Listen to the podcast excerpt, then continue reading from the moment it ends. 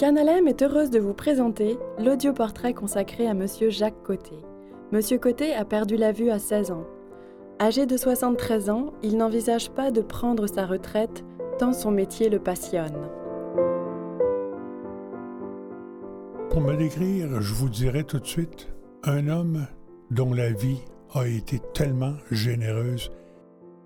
Je suis favorisé parce que lorsque je regarde toute ma vie, le seul point négatif aurait été de perdre la vue. Ça m'a pris trois ans à m'y remettre, donc de 16 ans à 19 ans. Ça a été une période difficile avec, euh, appelons ça l'adolescence, appelons ça l'acceptation, et la réadaptation de, des moyens. J'ai perdu la vue suite à plusieurs accidents de jeunes et à la toute fin, quand je dis toute fin, vers 15 ans, j'ai eu une opération qui, malheureusement, a échoué plutôt que réussir. Et donc, ça a été le blackout total. Et ça a été comme ça. Ça a été difficile, cette période, parce que quand j'étais plus jeune, avant 16 ans, j'étais très sportif. Jouer au hockey, jouer au baseball, et donc mes amis étaient des amis sportifs. Du jour au lendemain, lorsque je suis revenu de l'opération, l'opération avait eu lieu à Boston, quand je suis revenu de là-bas, mes amis sont venus pour me chercher pour aller jouer, et j'ai été obligé de leur dire, ben là, euh, la balle, je la verrai pas, la rondelle non plus. Et donc, du jour au lendemain, j'ai perdu tous mes amis. Ensuite, étant donné que c'était l'adolescence, on peut faire des blagues, mais c'est le, temps où on regarde un peu à gauche, à droite pour euh, découvrir l'agent féminine. Et non, ça, ça fonctionnait pas. Pas du tout. J'avais pas la confiance en moi nécessaire pour aller au-devant. Je suis né dans la belle ville de Québec en 1942 en plein cœur de la Deuxième Guerre mondiale. Par contre, je commence à me souvenir lorsque j'avais à peu près cinq ans, ou euh, dans ce coin-là, donc dans les années 47 à peu près. Mes premiers souvenirs, c'est des souvenirs où mon père avait acheté un Chevrolet 46 et tout de suite après un Pontiac 47. Ces deux voitures-là étaient comme une découverte parce que mon père racontait que durant la guerre, il n'y avait pas de voiture. C'était très difficile. Tout était rationné. Donc, là, pour lui, c'était ses premières voitures et il en était fier et il était fier d'amener son fils avec lui. Et donc, on a découvert ensemble un peu les plaisirs de la voiture. J'ai une petite sœur qui, malheureusement, est décédée. Elle est décédée depuis quatre ans. Ça, ça a été un élément très difficile. Je ne sais pas si ça va intéresser des gens. Peut-être que oui, parce que j'avais juste une sœur. Et je crois que dans une famille où il y a une personne handicapée, la personne handicapée prend beaucoup de place, sans le savoir, sans le vouloir non plus. Replaçons-nous dans les années où j'avais 16 ans. J'étais étudiant à ce moment-là à l'Institut Louis Braille toute cette période-là, je partais trois fois par année pour aller pensionnaire. On était pensionnaire de septembre à novembre, de novembre à décembre au, au de Noël, de décembre à Pâques, et on revenait à la fin de l'année. J'ai appris beaucoup plus tard que mes parents s'ennuyaient beaucoup. Mes parents avaient à vivre mon handicap même de loin. Et ce que j'ai réalisé beaucoup, beaucoup plus tard, c'est que mes parents et moi-même, nous avons fait vivre l'enfer à ma petite sœur. Pourquoi? Parce que dans la maison, elle n'avait pas sa place. Et même mes parents un jour lui avaient fait promettre que si mes parents devaient mourir, elle devrait s'occuper de son grand frère. Bon, j'ai su ça des, des dizaines d'années plus tard. Elle, donc, a subi le handicap de son grand frère à travers moi et à travers mes parents. Et donc, lorsqu'elle a pu, elle s'est mariée et elle a quitté Québec pour jamais y revenir. Je dois vous dire que j'ai appris tout ça un petit peu par euh, ces choses qu'elle m'a racontées, mais c'est beaucoup plus par son entourage, ses amis. Elle-même, on n'a jamais discuté directement de tout ce problème, et elle est décédée, et je dois vous dire quelque chose qui m'a bouleversé. Elle est décédée, si je me rappelle bien, c'est vers le 8 mars. Elle avait fait promettre à son mari que lui devrait m'avertir de sa mort uniquement après les funérailles. Ce qui veut dire que j'ai jamais su qu'elle était décédée, si ce n'est après son enterrement. J'ai jamais été capable de vraiment tout m'expliquer parce que on n'a jamais eu de, discussion franche, euh, mais je l'ai toujours senti mal avec moi.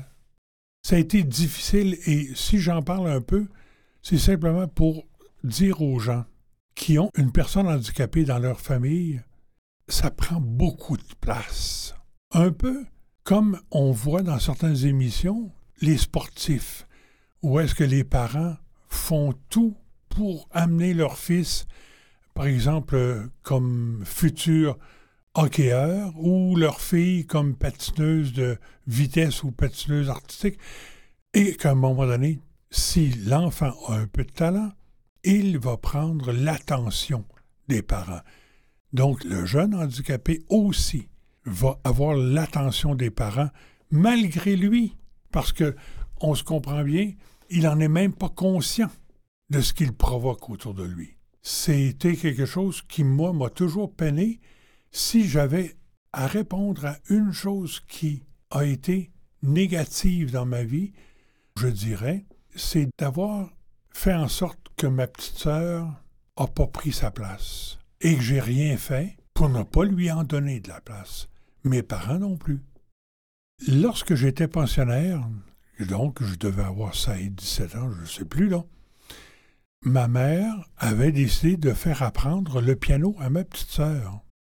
Elle devait avoir douze ou treize ans. Et donc, j'arrive à Pâques et ma petite sœur, ma mère, probablement toute fière de dire Denise va te jouer son petit morceau de Tchaïkovski. Et donc, ma petite sœur s'assoit au piano et commence à jouer mais comme une enfant joue, des fois en reprenant les mesures et tout ça. Et j'ai fait quelque chose que j'aurais jamais dû faire. Elle a terminé, et par oreille, je me suis assis au piano et j'ai joué la pièce.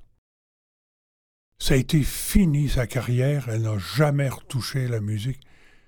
Elle avait dû travailler pendant des mois son morceau et de voir son grand frère arriver puis jouer la pièce à brûle pour point. Aujourd'hui, si j'avais su, jamais j'aurais fait ça. Parce que j'ai dû probablement lui enlever beaucoup de confiance en elle. Elle qui avait travaillé d'arrache-pied pour apprendre son, son morceau, s'apercevoir que son grand frère, qui, le grand frère, ben, il a l'attention de tout le monde, puis bon, le grand frère arrive, puis comme ça, joue lui la pièce.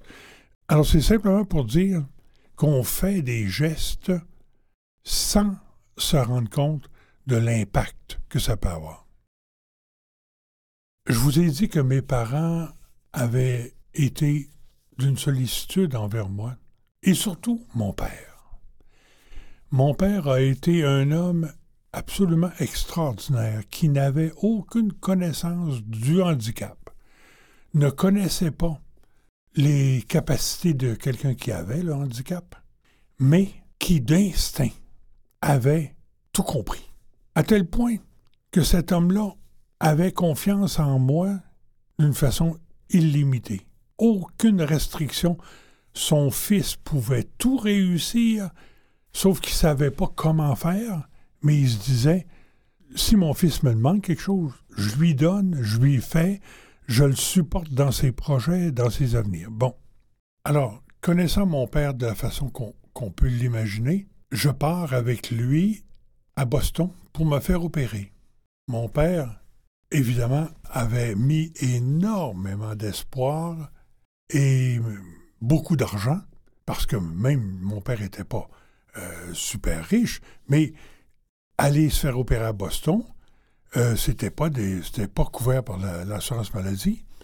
Donc, il fallait payer et l'hôpital et l'opération, et lui devait demeurer euh, dans un hôtel avec ma mère. Et donc, quatre jours après l'opération, ma mère est à l'hôpital avec moi et elle réalise que je fais une hémorragie dans les yeux. Et elle va à la course chercher les médecins, chercher les... Bon, elle en fait presque une crise. Ça n'a rien donné, c'est fini. Mon père, qui était mon idole, qui était euh, ma ressource, qui était mon appui, qui était tout ça, moi je me suis dit, et ça ça a été important, je me suis dit, il faut que je fasse tout en mon pouvoir pour lui rendre ma cécité la plus facile possible. Parce qu'on doit s'entendre qu'il était malheureux, était triste, il avait tout fait ce que lui pouvait faire pour éviter, et ça n'avait pas réussi. Donc, pour ça, pour moi, j'étais toujours d'un tempérament assez rieur, assez taquin, assez bon. Et je me suis mis à faire des blagues sur la cécité, sur le fait de ne pas voir. Même si j'arrivais puis je m'accrochais quelque part, euh, je mettais toujours la faute, c'est la chaise qui a traverser la cuisine plutôt que ce soit moi qui me fait. OK, j'ai tout fait pendant ces deux ou trois ans-là, de, de 16 à 19 ans, pour rendre la cécité la plus facile d'acceptation pour mon père. Et sans le savoir, ça a fait que moi aussi, je l'ai accepté. Parce que pour le faire accepter aux autres, il faut aussi travailler sur soi. Donc, ça m'a permis d'arriver à 19 ans. Et à 19 ans, là, il faut que je vous parle de quelque chose d'extraordinaire qui m'est arrivé. J'étais pensionnaire à l'Institut Louis Braille et avec un groupe d'amis, on était tous un groupe d'aveugles complet, donc on s'était créé des sports qu'on avait adaptés pour notre plaisir. On jouait au hockey avec une canne vide de jus de tomate, bon, tout ça. On jouait au gouret de salon, euh, bon. Et est arrivé un jeune qui avait perdu la vue complètement durant l'été. Il était parti d'une vision de 100% et du jour au lendemain, il a perdu la vue. Alors moi, j'ai essayé de l'intégrer dans nos sports. Je lui avais offert de venir se joindre à nous, sauf que c'était probablement beaucoup trop rapide de vouloir l'intégrer. Ça fait que lui n'a pas voulu.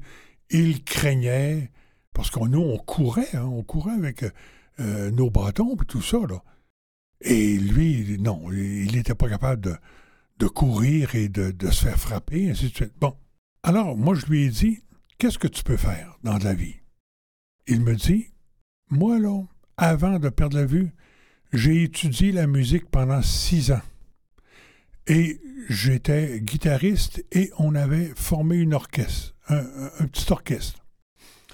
Alors je lui ai dit, ben écoute, fais venir ta guitare et je te trouverai quelqu'un pour jouer avec toi. La guitare arrive. Je lui dis, je vais te présenter un musicien qui, était un de nos amis. Il me dit, oui, mais j'aimerais jouer avec toi. Ben, j'ai dit, écoute, je ne sais pas jouer. Je joue euh, do, ré, puis euh, bon. Et là, il dit, viens, je vais te le montrer. Et là, on s'est trouvé une salle et ça a été la révélation de ma vie, la musique. J'ai commencé à jouer, j'ai commencé à jouer, jouer, jouer, à tel point que c'était tous les instants disponibles où j'allais jouer. Et la chose la plus extraordinaire s'en vient.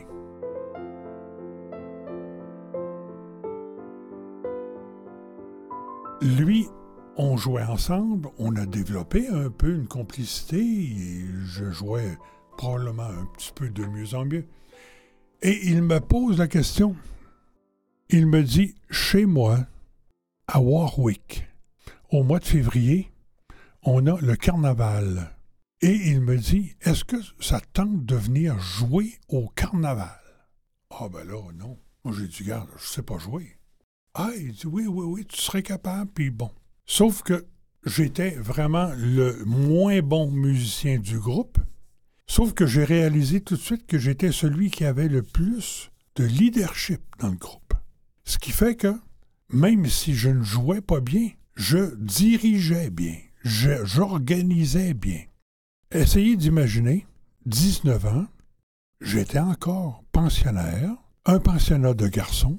Alors, je suis juste obligé de vous dire que c'était l'Institut Louis Braille, ce qui fait que c'était une école où est-ce que tout est organisé en fonction de la cécité. Les cours, le braille, euh, on écrivait avec les dactylos braille, bon, tout ça. Et je dois vous dire que vous allez comprendre que dans un pensionnat de garçons, il n'y a pas de filles. Et du jour au lendemain, je suis arrivé à Warwick pour le carnaval et je suis devenu, non pas l'aveugle, je suis devenu le pianiste. Et donc les gens me rencontraient euh, sur la rue, au restaurant, euh, durant fin de semaine. Ça, a été.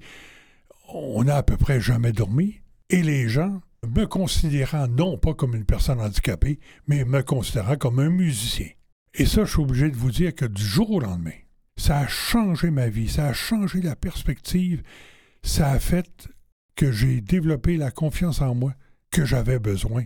Et ça, ça a été le début de ma vie, et c'est encore aujourd'hui.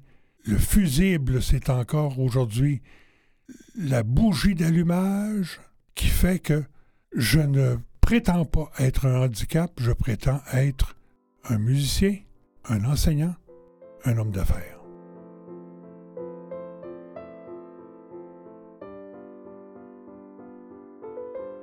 La musique est arrivée un peu tout seul dans ma vie suite à l'épopée de Warwick. J'ai continué et là, je, continuais à pratiquer, pratiquer, pratiquer vraiment, à devenir euh, malade. Et donc, je suis parti de Warwick. Durant l'été, on a fait de la musique tout l'été. Et là, ma scolarité était terminée. Alors, je suis arrivé à Québec, chez moi. Et, vous savez, dans la vie, on devrait tous écrire un peu les personnes qu'on les personnes qu'on a rencontrées qui ont changé notre vie ou les journées qu'on a vécues qui, elles, si on les avait pas vécues, auraient changé notre vie aussi. Donc, en arrivant à Québec, par toutes sortes de hasards, j'ai rencontré des musiciens de Québec j'ai commencé à jouer un petit peu avec eux et tout à coup, il y a un groupe dont le pianiste est décédé. Et là, on est venu me chercher, on a dit Veux-tu venir jouer avec nous autres? Et bon, j'ai commencé avec un groupe de Québec. Ça ne me satisfaisait pas parce que là, moi, je voulais gagner ma vie. Eux travaillaient un soir par semaine, des fois deux, mais des fois euh, un soir par deux semaines. Alors, j'ai formé un groupe et ça aussi, essayer d'imaginer ce que ça peut donner à 20 ans. Et on est parti à jouer deux semaines complètes à chaque endroit sur la côte nord. C'est-à-dire qu'on on travaillait deux semaines à la Malbaie. Après, on, regroupait tout notre matériel. On allait jouer à Tadoussac. On allait jouer à Bécomo. On allait jouer à Haute-Rive on allait jouer à Sept-Îles. On faisait beaucoup de, musique de danse à l'époque, la musique dans les hôtels, les bars. Ça a été euh, le genre de musique qui nous a amenés à, faire tout ça. Et, après, on revenait et euh, on repartait du côté de la, du côté de la, rive sud, donc euh, Lévis et Rivière-du-Loup, Saint-André-Kamouraska, Rimouski, bon, Matane, Saint-Anne-des-Monts, Gaspé, Percé. Alors, essayez d'imaginer qu'à 20 ans, après 10 ans de pensionnat, vous partez comme musicien, et donc là, c'est. Appelons la, vie. J'oserais pas vous dire rêver, mais presque. On travaillait de 9 heures le soir à 2 heures du matin, et là, après, après 2 heures, c'est là que la vie commençait. Et on allait se coucher, on, on pouvait passer la journée au lit, Et euh, en autant que le soir, on était de retour à 9 h. Je me suis toujours posé la question pourquoi les gens agissaient comme ça avec moi? Ils ne me faisaient pas sentir le handicap. Et j'ai toujours dit que ce qui m'arrivait de meilleur dans ma vie, c'était deux choses. Que les gens le sachent que j'étais aveugle et qu'ils l'oublient.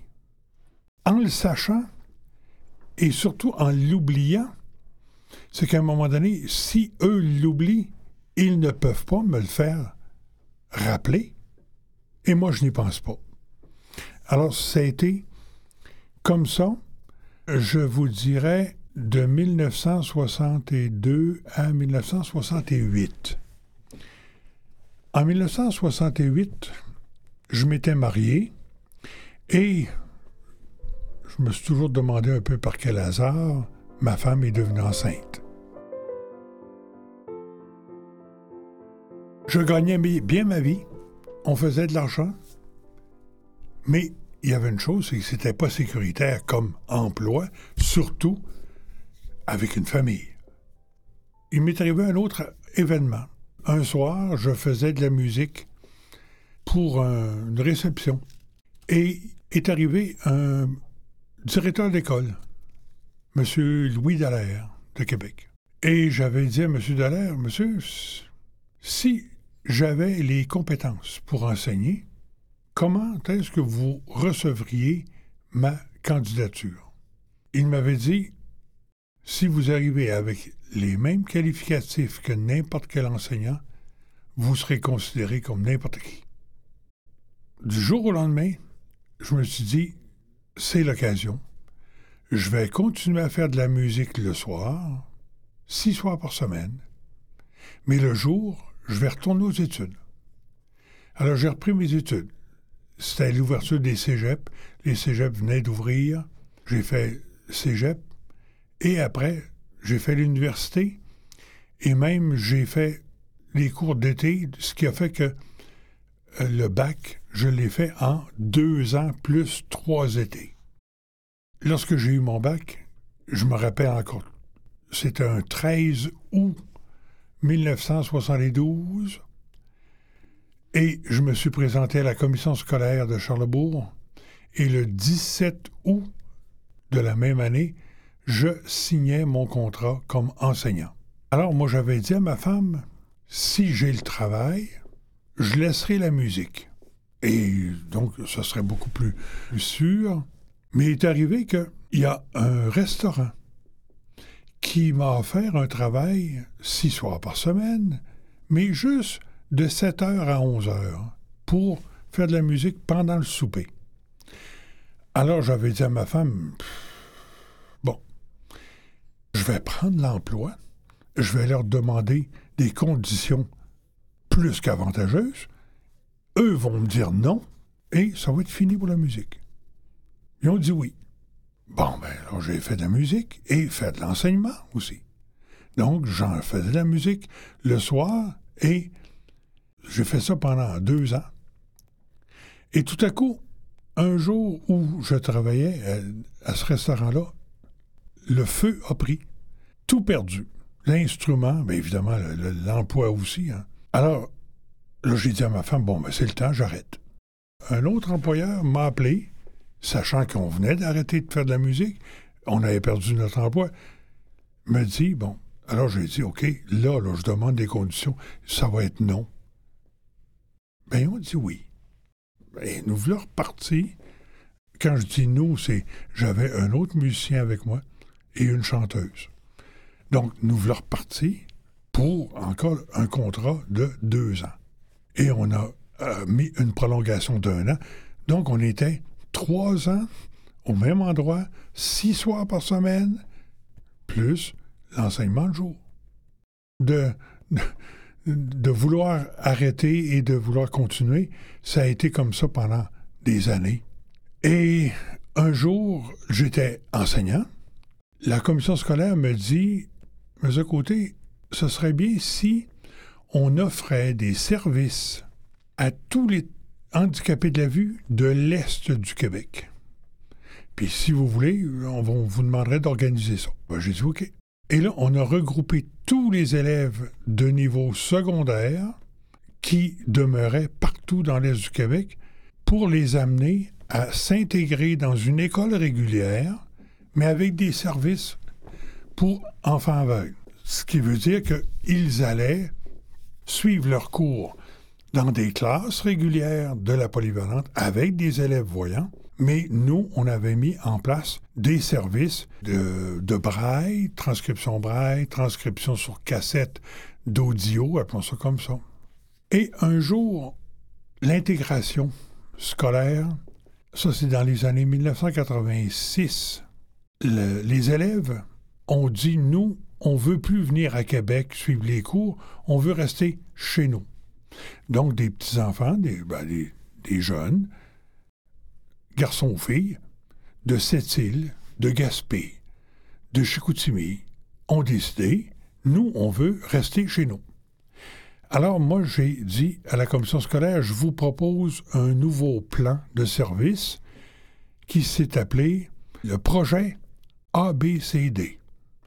A était pour tous les documents agrandis, pour les élèves qui avaient encore un reste visuel. B, toute la transcription braille. C, tout ce qui touchait l'enregistrement, c'est-à-dire tout ce qu'on pouvait remettre sur cassette. Et D, c'était tout ce qui touchait le domaine du dessin, du graphisme.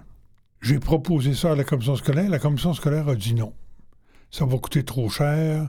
On n'est pas organisé pour ça parce que là, il fallait non plus donner les services à Québec, mais il fallait aller donner les services à Chicoutimi, Rimouski, Sept-Îles. Et ils ont dit non. Et moi, je connaissais assez bien le milieu pour savoir qu'il fallait. Et je me suis dit, je vais les donner, les services. Et j'ai fondé la compagnie Braille Jimico en 1987. L'année suivante, il y avait, je me souviens plus, quatre élèves un peu partout. Et ça a monté, monté vite comme ça, ce qui a fait que j'ai été obligé de demander des années sans solde, donc un congé de ma commission scolaire, pour pouvoir m'occuper à plein temps de la compagnie de production. Et on produisait les livres en braille, on produisait les livres sur graphique, ce qu'ils avaient besoin pour la mathématique, et ainsi de suite, tout le domaine agrandi. Et un jour, j'ai démissionné de la commission scolaire pour m'occuper strictement et uniquement de la compagnie. En seconde partie, Jacques Côté nous parle de la compagnie qu'il a créée, Braille Jimico. Dans deux petites minutes sur Canal M. Restez avec nous. Sur Canal M, nous retrouvons Jacques Côté qui a créé seul l'entreprise Braille Jimico en 1987. Elle compte aujourd'hui plus d'une vingtaine d'employés. Alors, euh, peut-être pour euh, parler de Braille Jimico. Un jour, sans savoir, je m'étais imaginé faire un mot qui aurait du sens uniquement pour moi avec les initiales de ma famille.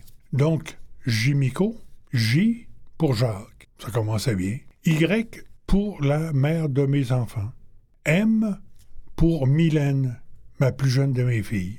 I pour Isabelle, la plus vieille de mes filles.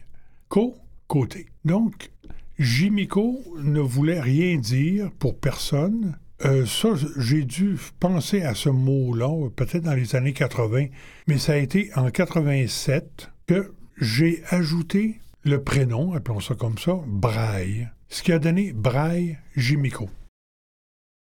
Le mot Braille donnait tout son sens à l'entreprise, aussi plaçait l'entreprise, par exemple, dans les listes alphabétiques presque au début à cause du B. Il y avait beaucoup d'avantages. Et donc, en 87, j'ai commencé seul à produire des livres pour une étudiante qui demeurait à Saint-Georges-de-Beauce. Je faisais les livres pour l'étudiante, mais c'était sa commission scolaire qui défrayait parce que les livres, ça a toujours été le problème. C'est énorme comme coût parce que il n'y a personne qui peut acheter un livre scolaire euh, avec ses deniers, par exemple, pour vous donner un ordre de grandeur, simplement. Un livre scolaire de mathématiques ou de statistiques ou de physique ou de chimie, ça peut facilement varier entre 20 000 et 45 000 dollars. Un livre.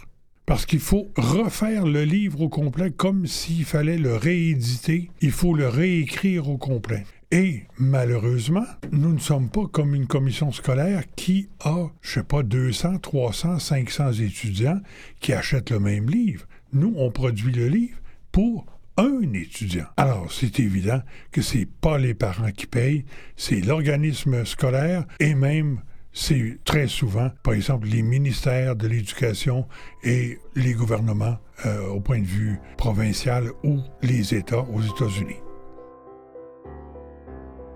Pour faire des bénéfices, disons c'est vraiment drôle parce que revenons au tout début en 87. Je vous ai dit que j'avais une étudiante, donc je n'avais pas donné ma démission à cette époque-là.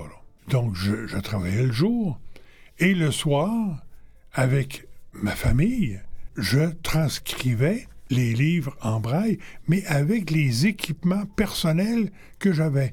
Donc une toute petite imprimante personnelle, un petit ordinateur personnel, et donc, au point de vue installation, moi, ça ne me coûtait rien au départ. Ça me coûtait le temps. Ça permettait que euh, moi, je n'avais pas des coûts énormes. Euh, je faisais ça à la maison, donc pas de loyer, si ce n'est que euh, celui que je payais, mais d'une manière ou d'une autre pour demeurer à la maison. Et ça a été deux ans après, où est-ce que là, c'était devenu beaucoup. Ça prenait une, ampleur, donc a fallu que j'aille louer un local et là, les dépenses commencent. Louer le local, entretenir le local, chauffer le local, payer le téléphone. Bon, et, et c'est arrivé.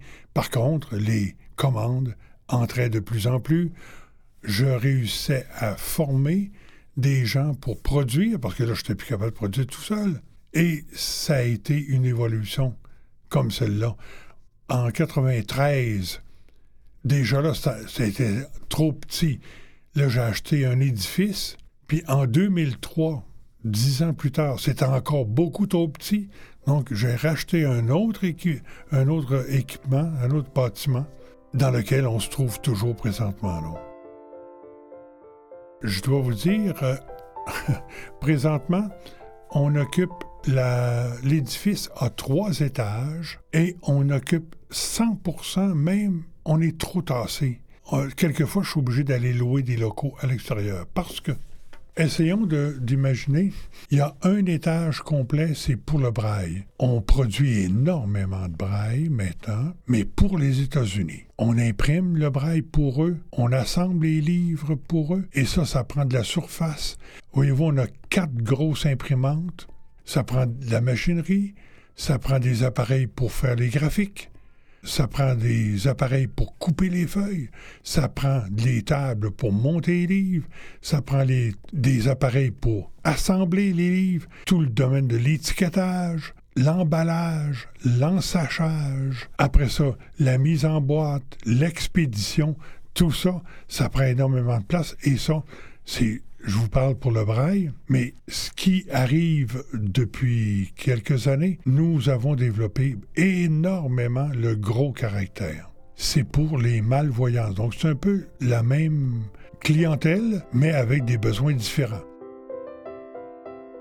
Nous produisons des livres et on a développé une façon de faire Très souvent, lorsqu'on parle d'agrandi, lorsqu'on parle de gros caractères, les gens s'imaginent que on prend une feuille, on la met dans le photocopieur, puis il sort une feuille agrandie et c'est ça.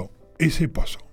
La première technique, c'est que nous prenons un livre d'étudiants régulier. C'est 8,5 par 11, mettons le format. Un livre de mathématiques, un livre d'histoire, peu importe.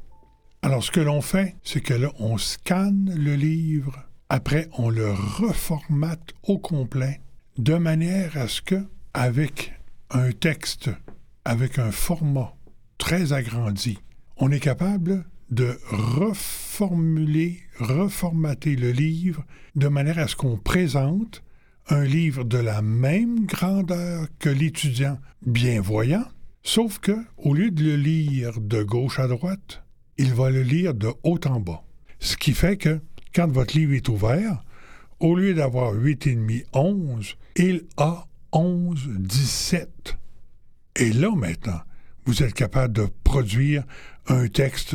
Par contre, quand l'élève va fermer son volume, nous avons présenté 100% du même couverture, les mêmes couleurs, les mêmes dessins, ce qui fait qu'il n'y a personne dans la classe, si le livre est fermé, qui s'aperçoit que c'est un livre adapté, sauf que vous allez facilement comprendre que si dans une classe, l'élève bienvoyant a un livre de 800 pages, ah ben là, nous, ça fera pas un livre de 800 pages, ça va faire quatre volumes peut-être. Ce qui fait que l'élève va avoir quatre volumes pour compenser pour le un volume des élèves bienvoyants.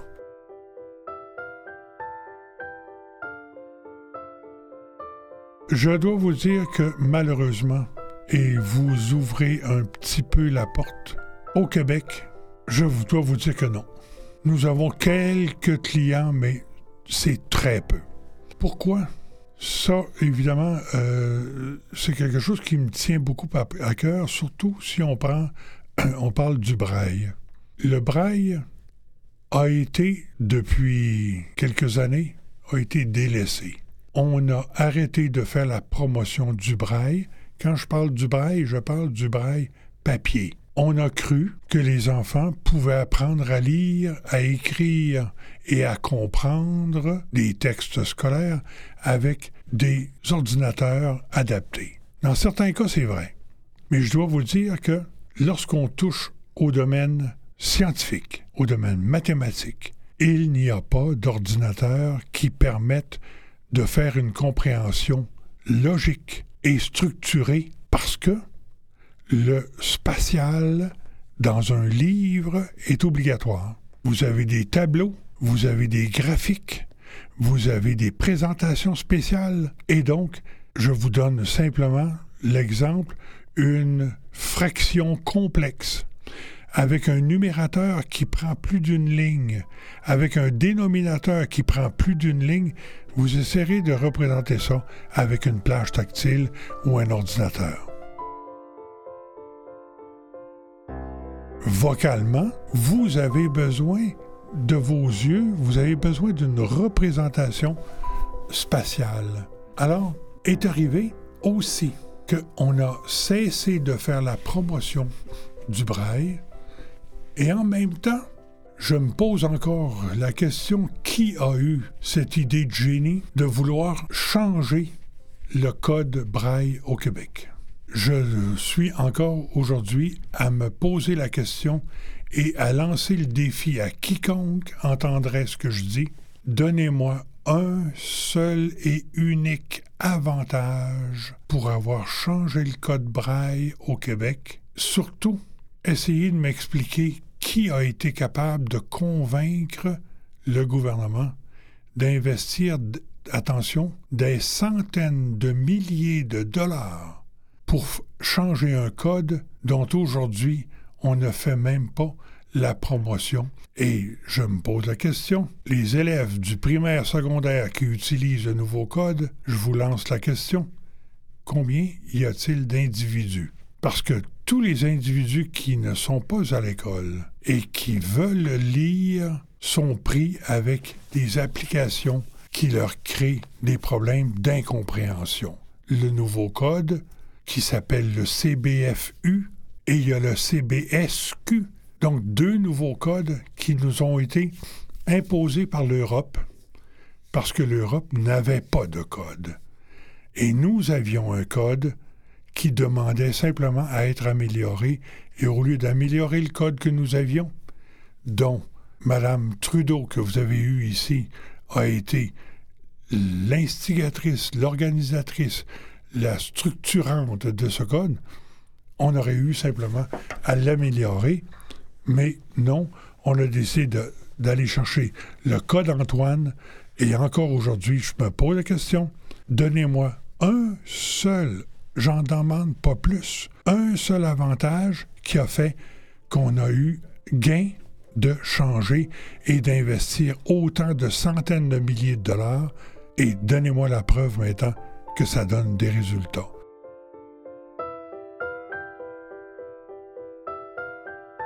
Le nouveau code a été accepté au Québec en 2008. Le braille est un système de lecture et d'écriture pour des aveugles. C'est un système avec des points. Six points braille. On avait, jusqu'à maintenant, uniformisé, pas tout, mais des choses importantes comme les chiffres.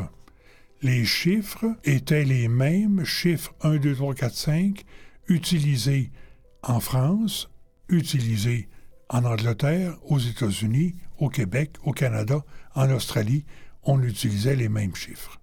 Ce code change complètement la création des chiffres. Donc, au Québec et en France, nous sommes maintenant les seuls à avoir ces chiffres qui sont complètement différents de ce qui s'écrit en chiffres aux États-Unis, au Canada anglais, parce que ça, il va falloir en parler juste un tout petit peu, et en Australie et en Angleterre, eux écrivent leurs chiffres comme anciennement, et nous avons une nouvelle façon qui fait que dans les revues, dans les textes, les chiffres sont différents, mais voilà une chose beaucoup plus ahurissante.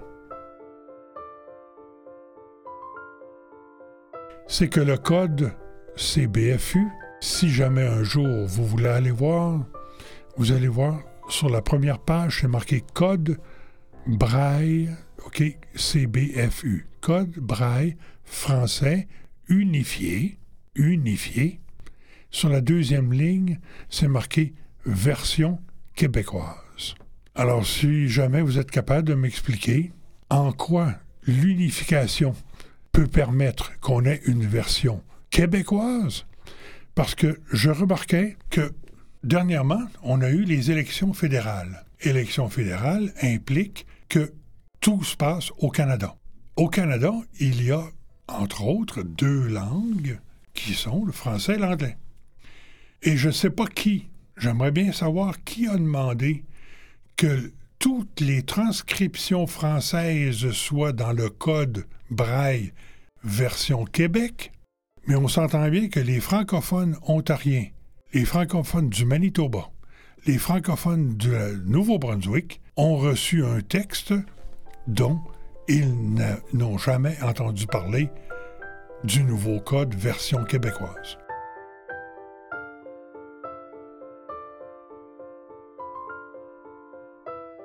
Je vous dis, j'ai simplifié ça de beaucoup, c'est que je ne fais plus, ou presque plus, de travail pour le Québec. Des codes standardisés qui font que ce que nous produisons pour les États-Unis peut être produit aussi bien en Australie qu'en Angleterre. Et eux ont développé ce qui s'appelle le UEB, UEB, qui veut dire Unified English Braille.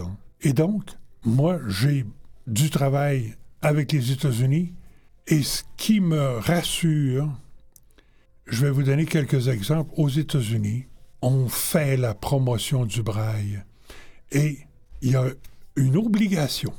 Un enfant aveugle qui est intégré dans une école régulière, une école pour voyants, son enseignant est obligé d'apprendre le braille pour pouvoir l'assister, son enfant. Ici, ça ne se fait, je vous dirais, à moins d'exception. On n'exige pas aux enseignants d'apprendre le braille, d'autant plus que les enfants ont un ordinateur parlant, ce qui fait que l'enseignant qui ne connaît pas le braille a simplement à se placer en arrière de l'enfant et de regarder sur son écran ce que l'enfant écrit. Facile à apprendre le braille. Je vous dirais oui et non. Le braille, pour l'apprendre, pour que ce soit facile, ça prend une condition, c'est d'y croire et de croire qu'on en a besoin. J'ai vu, j'ai rencontré dans ma vie tellement souvent des parents à qui on disait votre enfant devrait apprendre le braille. Les parents disent, nous dire mon enfant n'apprendra pas le braille parce que, pour toutes sortes de raisons, il doit être opéré la semaine prochaine ou le mois prochain. On va l'amener à Saint-Anne-de-Beaupré ou à Lourdes pour le présenter à. Peut-être qu'il va y avoir un miracle. Euh, peu importe. Ce qui fait que les gens trouvent toutes sortes de raisons pour nous convaincre que son enfant n'a pas besoin d'apprendre le braille. Donc, vous allez comprendre que même si on voulait lui montrer le braille, pour certaines personnes qui n'y croient pas, ça devient un aveu de cécité. Tout comme la canne blanche devient un aveu de cécité. Quand on se promène sur la rue avec une canne, l'identification est facile à faire. Je montre à tout le monde, lorsque j'obtiens ma canne dans ma main, que je suis aveugle. Mais pour ça, il faut l'avoir accepté. Il faut l'avoir, il faut y croire qu'on en a besoin de la canne. Parce qu'il y a des gens, malheureusement, qui ne prennent pas de canne. Ben, il, y a, il y a toute une démarche à faire. L'acceptation fait partie de la démarche qui vous amène à une réussite. Le jour où vous acceptez que votre handicap, il est majeur, lorsque vous acceptez qu'il n'y a pas de remède, lorsque vous acceptez qu'il y a des outils pour vous aider, comme le braille, comme la canne blanche, et avec tous les, petits, ce que j'appellerais les petits gadgets qui nous permettent d'avoir une vie agréable, ben, le jour où vous acceptez, mais à ce moment-là, euh, vous, vous allez, ça va être beaucoup plus facile d'apprendre le braille parce que vous allez y croire. Alors, si quelqu'un me demande est-ce que c'est facile ou difficile, c'est vraiment ça. Il faut y croire pour que ce soit facile. Mais le braille, c'est une lecture et une écriture qui implique les doigts. C'est bien évident que si pour une raison ou pour une autre, l'enfant a des problèmes de doigts, ah ben là, on vient d'ajouter un problème et ça, c'est autre chose. Mais normalement, si on parle que l'enfant, l'enfant ou l'adulte, peu importe, a que le handicap de la vue, il lui reste à y croire qu'il va pouvoir s'en sortir, qu'il va pouvoir avoir une vie.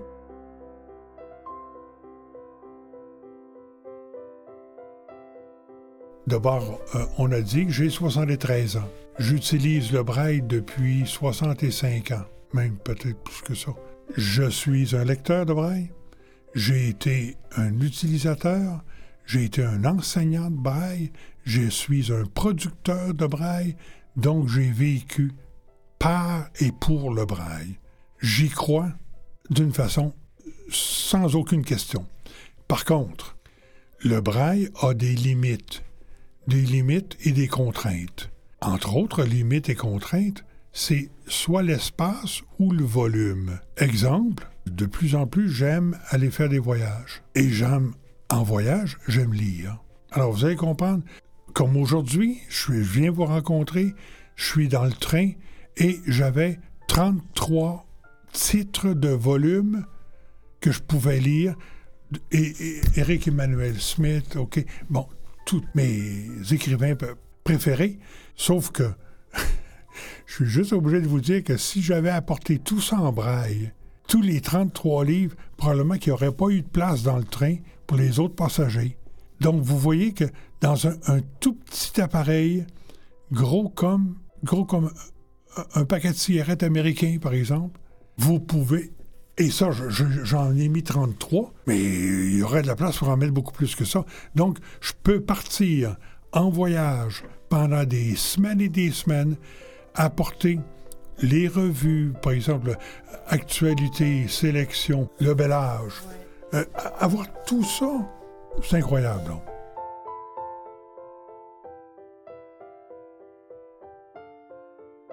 qu'est-ce que la société peut faire? D'abord, je vous dirais quelques affaires, quelques points simples. Moi, je pense qu'on ne demande pas grand-chose. On demande que les gens nous acceptent tels que nous sommes, avec le même langage que l'on, qui n'ait pas peur de nous demander Avez-vous vu l'enseigne au coin de la rue? Parce que c'est évident que moi, si vous me demandez ça, je ne l'ai pas vu. Mais par contre, vous, ça peut vous mettre très mal à l'aise de dire Oh, qu'est-ce que je viens de dire là? Non. Alors, moi, je pense que la, société, pour aider les personnes aveugles, c'est d'y aller simplement. Accepter et offrir. Offrir son aide parce que toutes les personnes aveugles devraient vous dire de quoi ils ont besoin. Au lieu de penser, je ne sais pas si vous avez déjà vu, à INCA, un jour, on, a voulu faire une démonstration de quoi faire et de quoi pas faire. Et il y avait une personne aveugle sur un coin de rue qui demandait de l'aide, elle a demandé de l'aide pour traverser. Et le jeune homme a dit Oui, je vais vous aider. Il a pris la demoiselle dans ses bras, il l'a fait traverser la rue, il l'a déposée sur le trottoir de l'autre côté. Bon, euh, c'est à pas faire. Hein, on pas. De toute manière, euh, moi, je suis juste content d'avoir le gabarit que j'ai. Je suis certain que ça, ça m'arrivera pas. Mais c'est pas ça qu'on a besoin. Le jeune homme aurait dû demander à la demoiselle Comment je peux vous faire traverser la rue? Elle lui aurait dit. C'est, c'est simple, même c'est simpliste. On, il faut continuer à adapter. Il y a des choses qu'il faut adapter. Il y a des services qu'il faut donner. Et ça, c'est quand on y croit. Je reviens avec ce que je vous disais plus tôt.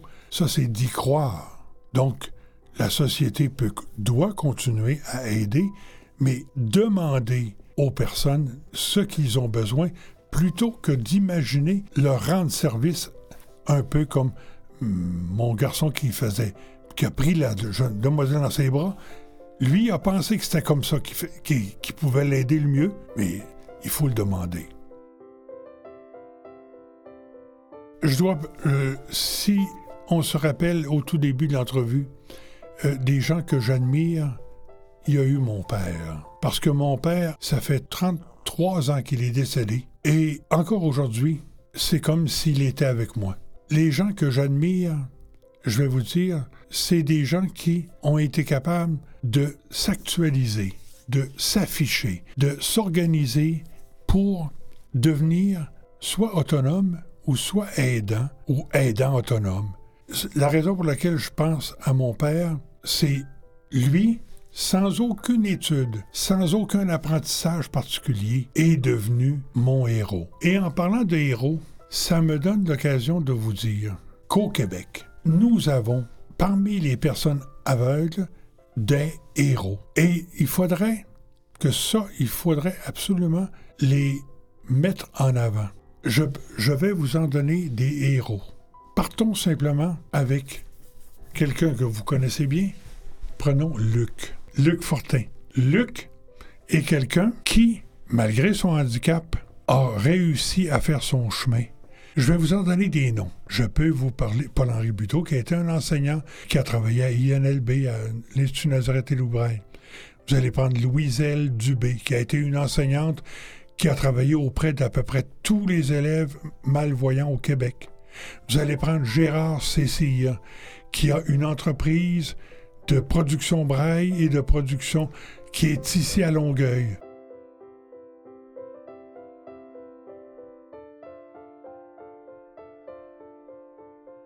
Oui, euh, je vous disais au tout début que j'ai perdu la vue à 16 ans. J'ai 73 ans, donc si on fait le calcul, ça fait 57 ans. Je dois vous dire, c'est arrivé pour m'amuser vraiment pour m'amuser, de me poser la question qu'est-ce que j'aurais fait si j'avais vu? Et je suis obligé de vous dire j'en ai mais strictement aucune idée. Parce que j'ai eu la chance d'avoir trois carrières. Une carrière de musicien, une carrière d'enseignant, une carrière de producteur braille. Les trois carrières m'ont été offertes par la vie parce que j'étais aveugle. Si j'avais vu, probablement que je n'aurais, si vous vous rappelez, je vous parlais la personne que j'ai rencontrée que je voulais aider. Donc lui, on n'aurait pas développé l'aspect musical et probablement, il y a des bonnes chances que je n'en aurais jamais fait. Deuxièmement, j'aurais probablement jamais enseigné. Puis troisièmement, encore bien moins, j'aurais jamais eu une entreprise de production. Donc, qu'est-ce que j'aurais pu faire? Je pense que j'étais sportif. Je pense que je suis avec un esprit scientifique. Je pense que j'aurais probablement trouvé une niche dans avec ses qualités de l'esprit scientifique. Mais encore là, je suis vraiment obligé de dire que j'en ai strictement aucune idée. Mais si c'était à refaire, je vous dis, madame, que je referais la vie que j'ai faite avec les mêmes personnes, les mêmes limites, les mêmes difficultés, mais les mêmes succès. Et vous avez devant vous quelqu'un qui a été heureux. Si vous me permettez, je vais vous laisser avec une parole d'un employé. Me dit Monsieur Côté, vous êtes parmi les rares personnes handicapées qui faites vivre des personnes non handicapées. Sur Canal M, vous venez d'entendre l'audioportrait de Monsieur Jacques Côté. Audioportrait, réalisation et montage, Anne-Laure Jean-Sébastien Laliberté, Mathieu Tessier.